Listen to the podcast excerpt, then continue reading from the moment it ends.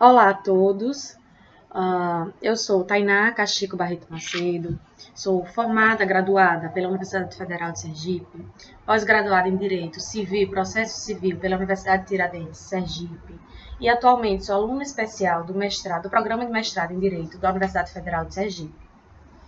Olá a todos, um prazer que participamos desse grandioso evento. Meu nome é José Eduardo de Santana Macedo, é, sou graduado em Direito pela Universidade Federal de Sergipe, o mestrado em Direito Constitucional pela Universidade Federal de Ceará e atualmente doutorando no programa de pós-graduação em Direito Político e Econômico da Universidade Presbiteriana Mackenzie, em São Paulo. O tema do nosso artigo é, foi intitulado como A Participação Social como forma de consolidação da democracia no Estado Democrático de Direito. A pretensão da pesquisa e do artigo, obviamente, ela procura é, discutir é, a preocupação com as formas de consolidação da democracia e, de forma especial, a participação social como catalisador dessa consolidação da democracia no Brasil, no Estado brasileiro.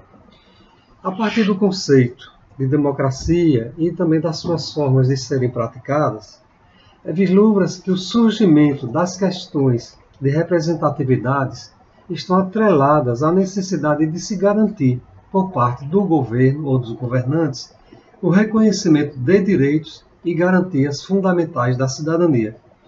É o que o Bobbio definiu como sendo uma manifestação algo que vai além do simples exercício da liberdade pessoal. Por quê? Porque já se compreende aqui o direito de eleger e de ser eleito, obviamente, e de votar e de ser votado.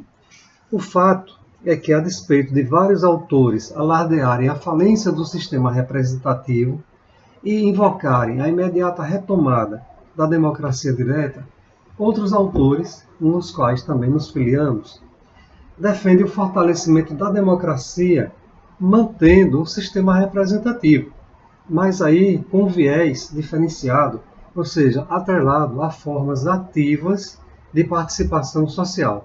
Não basta votar e ser votado. Com isso, se justifica, obviamente, a democracia representativa. Pensamos e refletimos que a supressão pura e simples do sistema representativo, como advogam alguns autores, remeteria a democracia a uma situação insustentável e também inviável no atual contexto brasileiro seja por conta das dimensões geográficas, o país que é um continente quase, seja por conta da sua densidade populacional. Aqui é, buscamos também a visão de, de Habermas, onde ele trabalha é, informando que a democracia participativa, que ele denomina de política deliberativa, ela se propõe ao fortalecimento do diálogo entre o Estado e a sociedade, mas tem um viés através da articulação procedimental de instâncias de representação com os mecanismos de participação social em arenas públicas. Na conjuntura proposta na época lá por Habermas, obviamente que não se encontra aplicabilidade no contexto atual. Segundo Bobbio, a pretensão da democracia ela está é, focada é, para funcionar como se fosse um catalisador propiciando o diálogo e a conversação entre a sociedade e o Estado. E se ampliarmos a compreensão do processo democrático, temos que levar em consideração a pluralidade das formas de vida e da relação social.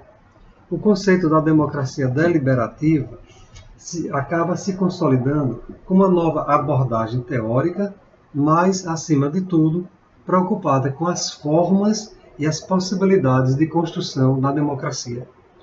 Pela pertinência do tema, nós buscamos as reflexões de Abs Reitzer, que é um autor também nacional brasileiro, na concepção decisionística do termo, obviamente, cujas origens vêm lá de Rousseau e prevaleceu por mais de dois séculos, e se ampara na ideia de um processo de discussão e avaliação no qual os diferentes aspectos de uma determinada proposta hão que ser considerados e sopesados.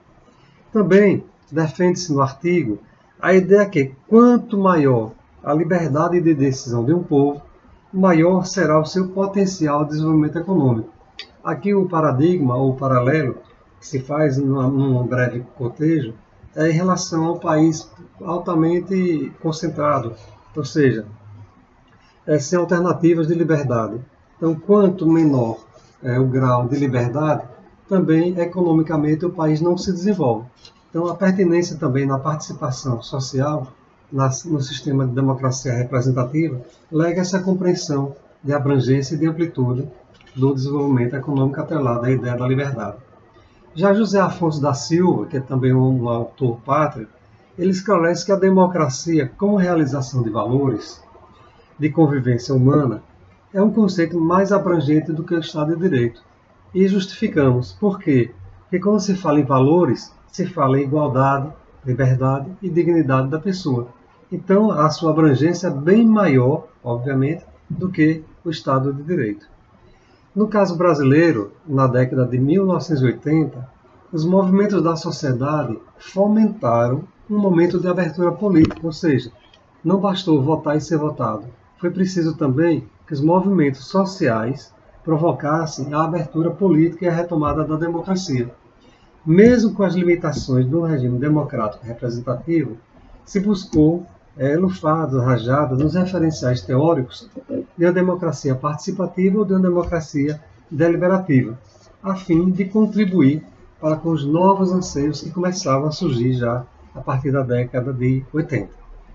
E dando continuidade já na mencionada década de 80, nós temos que em 1998 surgiu a Constituição Federal que até hoje é vigente. Denominamos como Constituição Cidadã, como Carta Magna.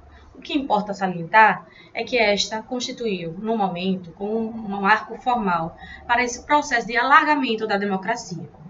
Nesta, foram criados espaços públicos à tão almejada participação social nos debates em formulação das políticas públicas.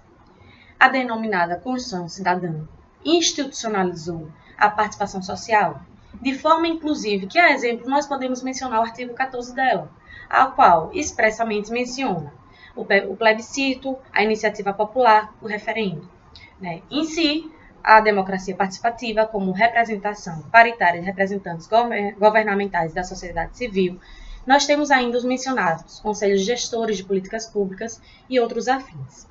Deve-se mencionar também a previsão, inclusive em legislação infraconstitucional, baseado na constitucional, a menção a audiências públicas e consultas públicas.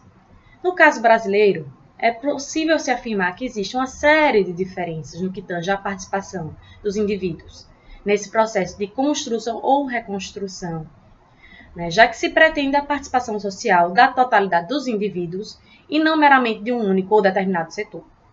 É de se concluir que a participação do indivíduo pressupõe, contudo, um detalhe de extrema importância, visto que caracteriza-se como a espinha dorsal de todo o problema, qual seja a qualidade da contribuição prestada pelo cidadão, enquanto participação, enquanto uh, participante ativo em exercício democrático.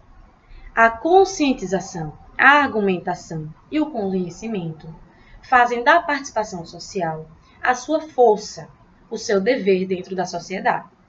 A cidadania não se refere apenas aos direitos, mas também aos deveres de toda a comunidade inclusive em agir ativamente em todas as áreas.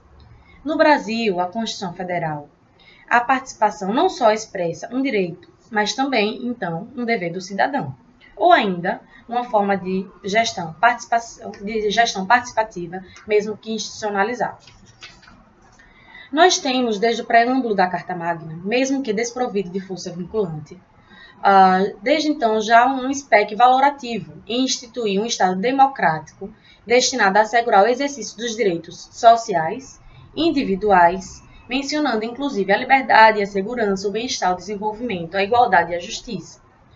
Uh, desde então, nós temos então um cerne de uma sociedade fraterna, pluralista, pluralista e sem preconceitos. Certo é que, no atual cenário político em que se vive, resta fomentado que a relação entre os representantes e os representados deve ser fortalecida. Afinal, certa e justa é a assertiva exordial de que o poder é para o povo e é pelo povo. Desta forma, não é razoável conceder a apatia social. E compreender que o cidadão é quem exerce os direitos e deveres uh, é essencialmente uh, é, é essencial perante o Estado Democrático de Direito. Necessário, então, a consolidação da democracia, uma participação ativa social, uh, que deve ser não só garantida pelo Estado, mas também buscada pela sociedade. Desta forma, é o que nós defendemos nesse artigo, que nós buscamos elucidar e agradecemos desde então a nossa participação nesse evento, nesse evento, nesse congresso. Obrigado a todos.